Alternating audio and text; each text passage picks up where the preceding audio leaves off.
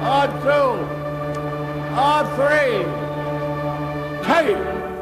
me out to the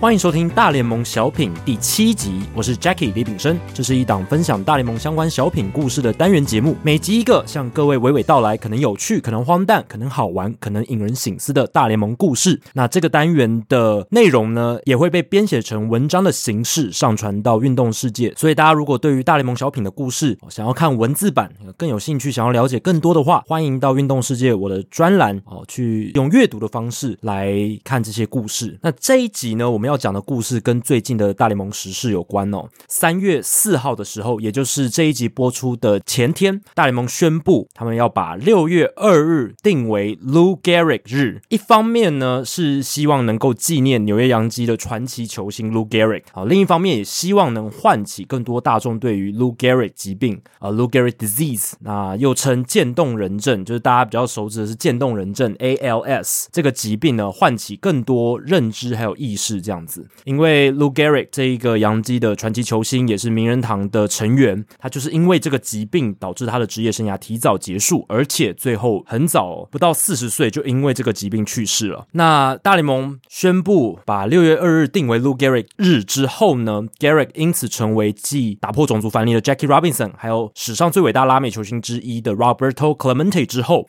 又一位被大联盟定定纪念日的名人堂选手，应该就是第三位了吧？Jackie Robinson Day 呢，通常是在四月十五日举办。那那一天也是 Jackie Robinson 在一九四七年打破大联盟种族藩篱，登上大联盟的日子。那 Roberto Clemente Day 呢，则是会在每年的九月份进行举办。所以 Lou Gehrig 就变成了第三个有这样子成就的球员。那大联盟宣布了这一项呃改变之后呢，这一项创举之后呢，获得了。球界几乎一致的正面评价，至少我看到的都是正面的了。那除了因为 Gehrig 在棒球史上本来就占据非常重要的地位之外呢，也是因为让 Gehrig 丧命的这个渐冻人症，直到现在仍困扰着非常多的病患还有病患家属。那一直以来，其实他们都需要更多资源和关注的投入，才能进一步找到解方。所以呢，大联盟设定这个 Lou Gehrig 日，其实对于渐冻人症的患者还有家属来说，是一件非常乐见的事情哦。然后呢，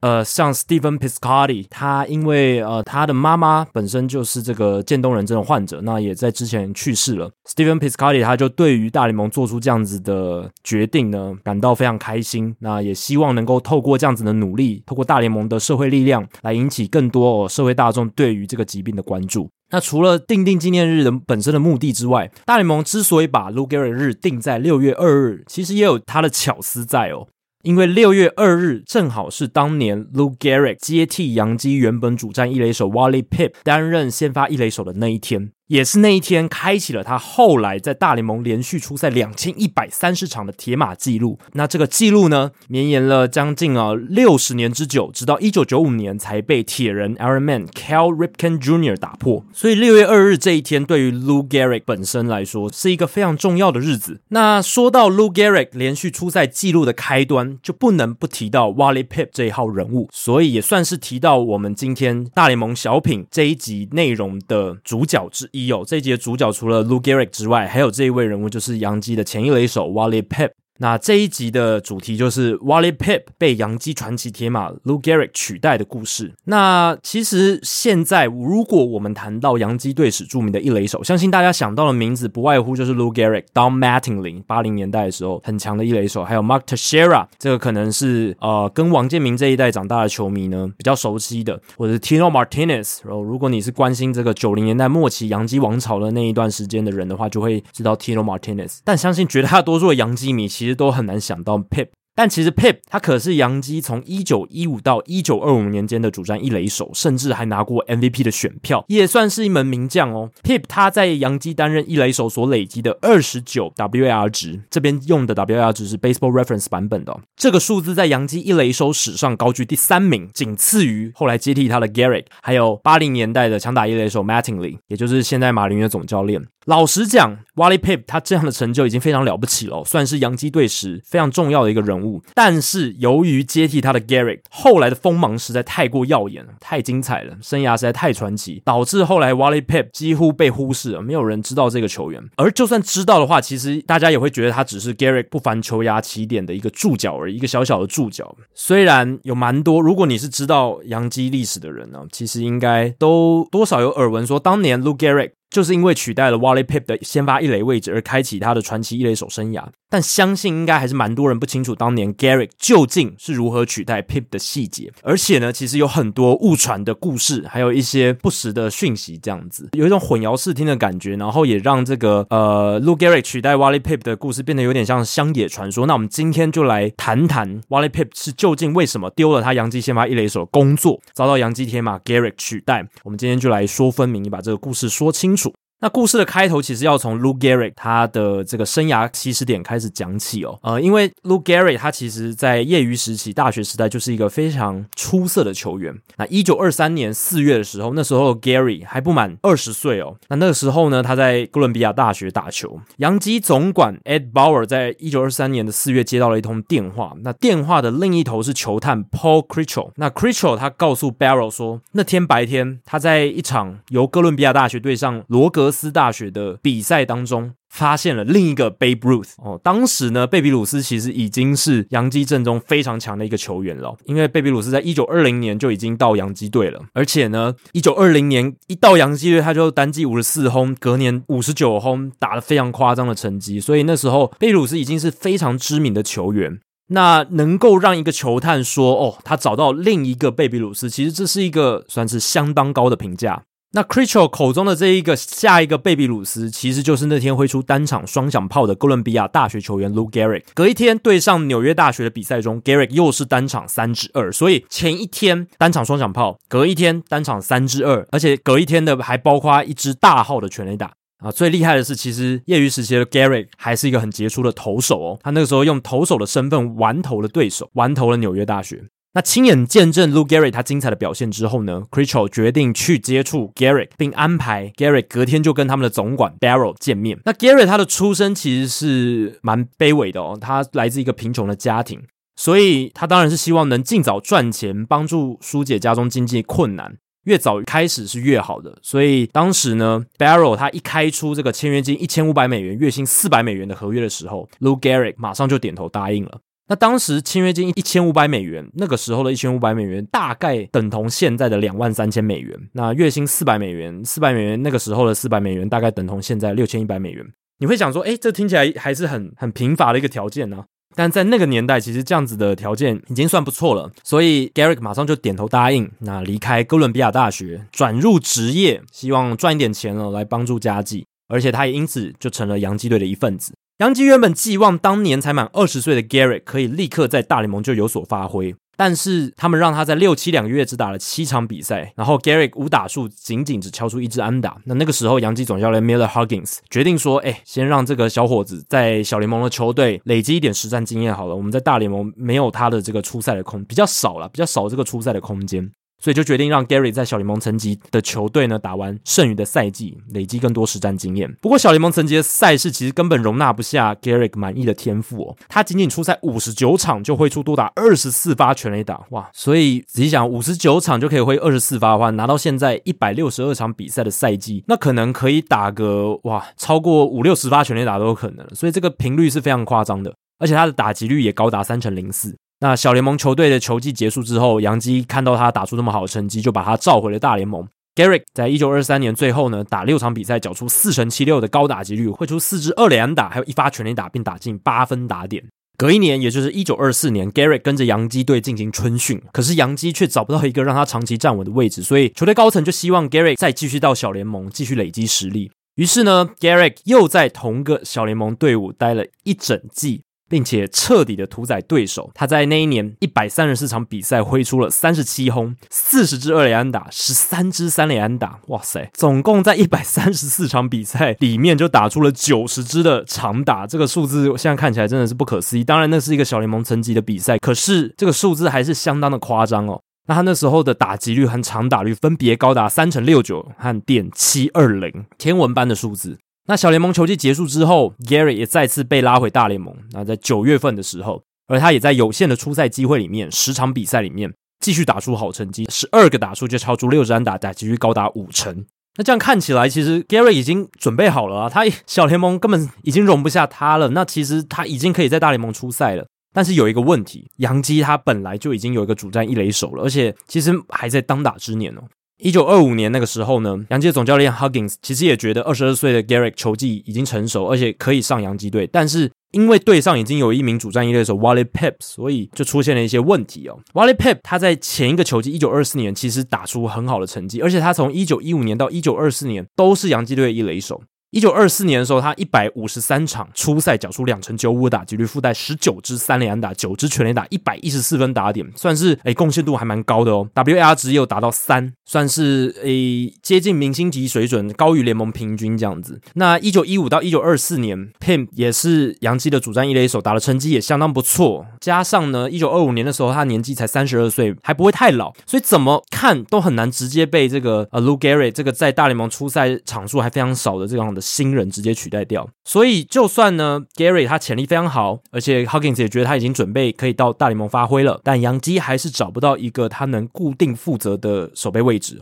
四五两个月，开季四五两个月，Gehrig 都担任代打或板凳球员，还没有太多的先发机会。直到六月二号这一天，六月二号，洋基总教练 Miller Huggins 决定让 Wally Pip 休息一天，并且把 Gehrig 排入先发打序。那关于那一天为什么 Huggins 为什么会把 Wally Pip 安排在板凳上，然后让 Gehrig 先发，其实后世的说法非常多。然后一个最出名的就是。Wally Pip 他那天说他头痛，然后呢，Huggins 总教练就临时把这个 Lou Gehrig 排到先发，然后从此之后，Lou Gehrig 就在先发的位置待下去，连续出赛两千一百三十场比赛，然后 Wally Pipp 丢了在他的这个洋基先发一垒手的工作，而且是从此就丢失了这个工作。但真相真的是这样吗？其实不是如此哦。关于六月二号那天 Huggins 换人的原因，真的是众说纷纭，而且曾经有一段时间大家都被错误的资讯误导。一九四一年，一篇《纽约时报》的报道指出，Pip 他在一九二五年六月二号那天感到头痛不适，所以在进球员休息室的时候呢，问队友说：“有没有人有阿司匹林啊？可不可以借我一颗吃吃？”那那篇报道也写到说，Huggins 他在这个办公室里面听到了 Pip 他在休息区里面这个问题，那他就觉得说：“哎，这个球员他已经头痛了，就不要让他出赛了。”所以他就跟 Wally Pip 说：“你今天就休息一天吧，我会让那个身材高大年轻小伙子 Gehrig。”暂时带领这个先发一垒手一场比赛，这样子。那这个头痛说后来成为许多人流传的故事，所以呢，很多人都以为啊，Pip 他是因为这一个来的不是时候的头痛而丢了洋基先发一垒手的工作，但其实真相不是这样。但是呢，之所以会有那么多种说法，其实 Wally Pip 他本人也要负一点责任。怎么说呢？因为一九五三年 Pip 接受《纽约时报》记者 Arthur Daily 访问时，他也提出了一个说法，而且这个说法跟头痛说完全不一样。可是这个说法呢，也不符事实。那当时的 Wally Pipp 他是怎么说的呢？他说：“头痛说是一个听起来很有趣，也有点被戏剧化的故事。我知道现在大家都觉得那是事实，但其实并不然。我不否认我那天有头痛，但头痛的原因大家可能不清楚。现在就让我来告诉大家。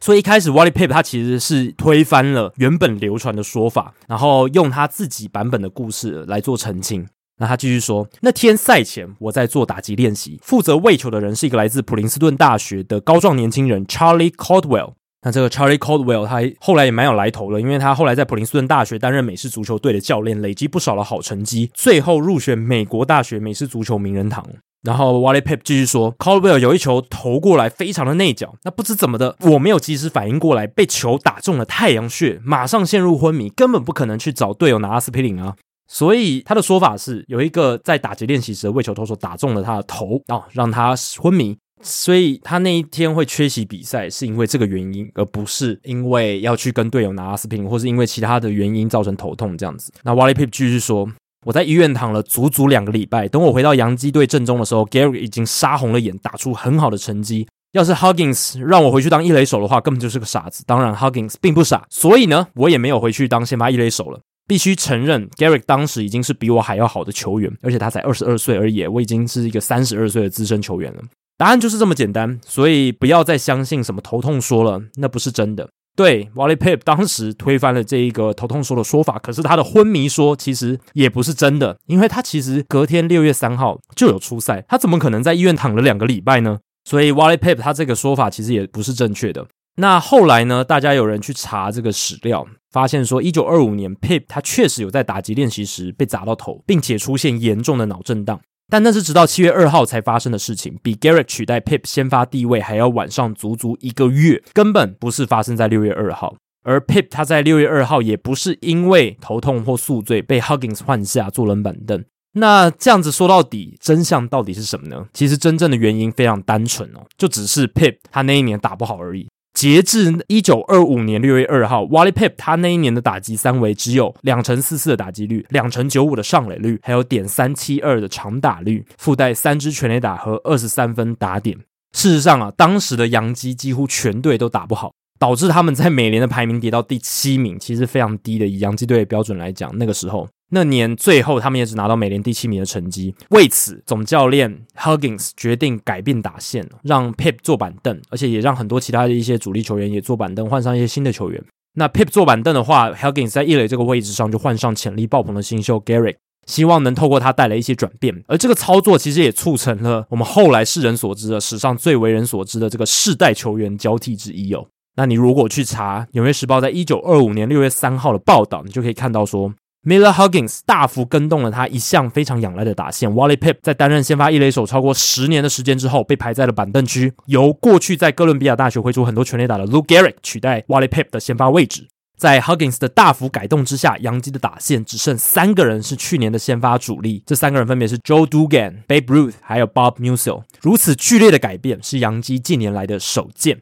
所以根据六月三号，一九二五年六月三号的这个《纽约时报》的报道，可以发现说。这个是战力上的调度。那那一天也是 Garry 那个球季首度被派上去守一垒，在那之前他代打啊或者替补上场都是以外野手的身份。那 Garry 那天也被排在贝比鲁斯还有 Musso 之后打第六棒，而且呢这个接替初赛单场五支三，还敲出一支二连打。Huggins 赛后显然非常满意 Garrick 的表现。隔天赛前，Huggins 他在休息室找到 Garrick，跟他说：“哎，小伙子，你从今天开始，你就是我的一垒手了。不要太紧张，因为就算你偶尔表现不好，我也不会立刻把你换掉，我就认定你了。所以 Huggins 算是也算非常看得起 Gehrig 了，知道他的这个潜力是在的，而且。”也在这个 Wally Pipp 打出不好的成绩之后，让 Garrick 取代他的位置。结果呢，Garrick 直到剩下最后一季受到渐冻人症影响，导致表现衰退之前，都不知道表现差是什么。也就是说，他都一直打得非常好，几乎没有任何低潮。而他也是从一九二五年六月二号那天开始，展开他缔造连续两千一百三十场出赛的记录。其实他在六月一号就有上场代打了，所以记录是从六月一号开始起算。不过担任一垒手还有先发球员这样子的角色，则是从六月二号那一场比赛开始。那 Lou Gehrig 在接下来的十四个球季打出了三成四零的打击率，四成四八的上垒率，还有点六三四的长打率。这个打击三位你没听错啊，真的就是这么鬼神，是十四年的平均啊，非常可怕。而且这段期间，他的 OPS Plus 也达到了一百七十九，代表他比同期的打者呢攻击火力好上百分之七十九。那累积的 WAR 值也是 Baseball Reference 版本的，达到了一百一十三点八。累积型数据方面，两千七百支安打，四百九十二轰，一千九百八十一分打点。所以这十四年下来，Garrick 就变成了大联盟史上最强的一垒手之一，直到现在还是如此哦。那一九三三年，Garrick 他也打破了原本由 Everett Scott 保持的一千三百零七场连续出赛纪录。而且 Scott 当年这个一千三百零七场连续出赛记录，其实也被更早期的作家认为是不可能被打破的记录，可是还是被 Lou Gehrig 打破了。那 Gehrig 的记录两千一百三十场连续出赛，其实也有一阵子被认为是不可能被打破，但是呢，后来也被这个 Cal Ripken Jr. 打破。但我觉得 Cal Ripken Jr. 的这个两千六百三十二场连续出赛记录是真的，应该是后无来者了。我觉得因为来是真的没有办法有人可以打破这个记录。所以，Lou Gehrig 他在一九三三年打破了 Every Scar 记录之后，一直累积到一九三九年，累积两千一百三十场连续出赛之后呢，哦，才把这个记录画下据点。那生涯晚期，Garrick 他因为渐冻人症被迫提早退休，并且在一九四一年他才三十七岁的时候呢，就撒手人寰了，非常可惜啊。那由于 Gehrig 当时具备这个高知名度，所以 ALS 渐冻人症又被称为了 Lou Gehrig 疾病 （Lou Gehrig disease）。一九三九年的七月四号，Gehrig 他在洋基球场发表知名演说。之所以会在那个场合发表知名演说，是因为当天洋基队为他举办了这个感谢 Lou Gehrig 日哦。那他在那一场非常知名的演说里面呢，提到他自己是地表上最幸运的那个人。感动人心。虽然说他觉得自己是很幸运的人，可是我觉得可以确定的是，当年 Gehrig 之所以能取代 Wally Pipp 成为洋基新一代的先发一垒手，靠的绝对不是运气，也不是什么 Pip 的头痛，而是 Lou Gehrig 他那骗不了人哦，而且非常夸张的超高超的棒球实力。至于 Wally Pipp 呢，他后来的发展是怎么样呢？一九二五年，他在洋基队只留下六十二场出赛，打局两成三零，上垒率两成八六，呃，长打率点三四八的这个很差劲的成绩，OPS Plus 只有六十二。那他在那一年的休赛季呢，就被洋基队卖到了这个辛辛那提红人队。诶，他在一九二六年在辛辛那提红人队其实打的还不错哦。OPS Plus 也有一百零八，然后呢，也有获得这个 MVP 的选票。可是，呃，一九二七年开始，他的这个成绩就大跳水啦。然后呢，他的这个整个数据下滑，在一九二八年之后呢，就没有再于大联盟出赛了。所以，你可以说，Lou Gehrig 的出现真的让 Wally Pip 他的这个洋基队先发一垒手的工作被取代掉了，而且他也因为这件事情就丢失了他洋基先发一垒手的工作。虽然后来在辛辛那提红人还有一段时间打得还不错，可是呢，仅限于此而已。他的生涯可以说是就光辉不再了，然后最后就结束了他的这个职棒生涯。所以当年 Wally Pipp 真的是因为一场头痛而从此丢了工作吗？其实不是的，那是 Lou Gehrig 真的靠实力，还有 Wally Pip 他自己没打好，加上洋基队当时战绩不佳，所以 Lou Gehrig 才能够开启他这个洋基先发一垒手的生涯，以及后来的连续两千一百三十场的这个初赛的记录。以上就是大联盟小品第七集的全部内容。如果大家喜欢大联盟小品，欢迎上运动世界找我的专栏呃阅读这些文章。那也欢迎追踪 Hito 大联盟 Podcast 节目，并加入 Hito 大联盟在脸书的讨论区。Hito 大联盟讨论区有任何回馈、想法、建议，都欢迎提供给我。可以在脸书社团，也可以留言在 Hito 大联盟 Apple Podcast 的节目页面。如果大家有想听的故事或主题，也希望不吝随时提出来。大联盟小品，我们下次再见，拜拜。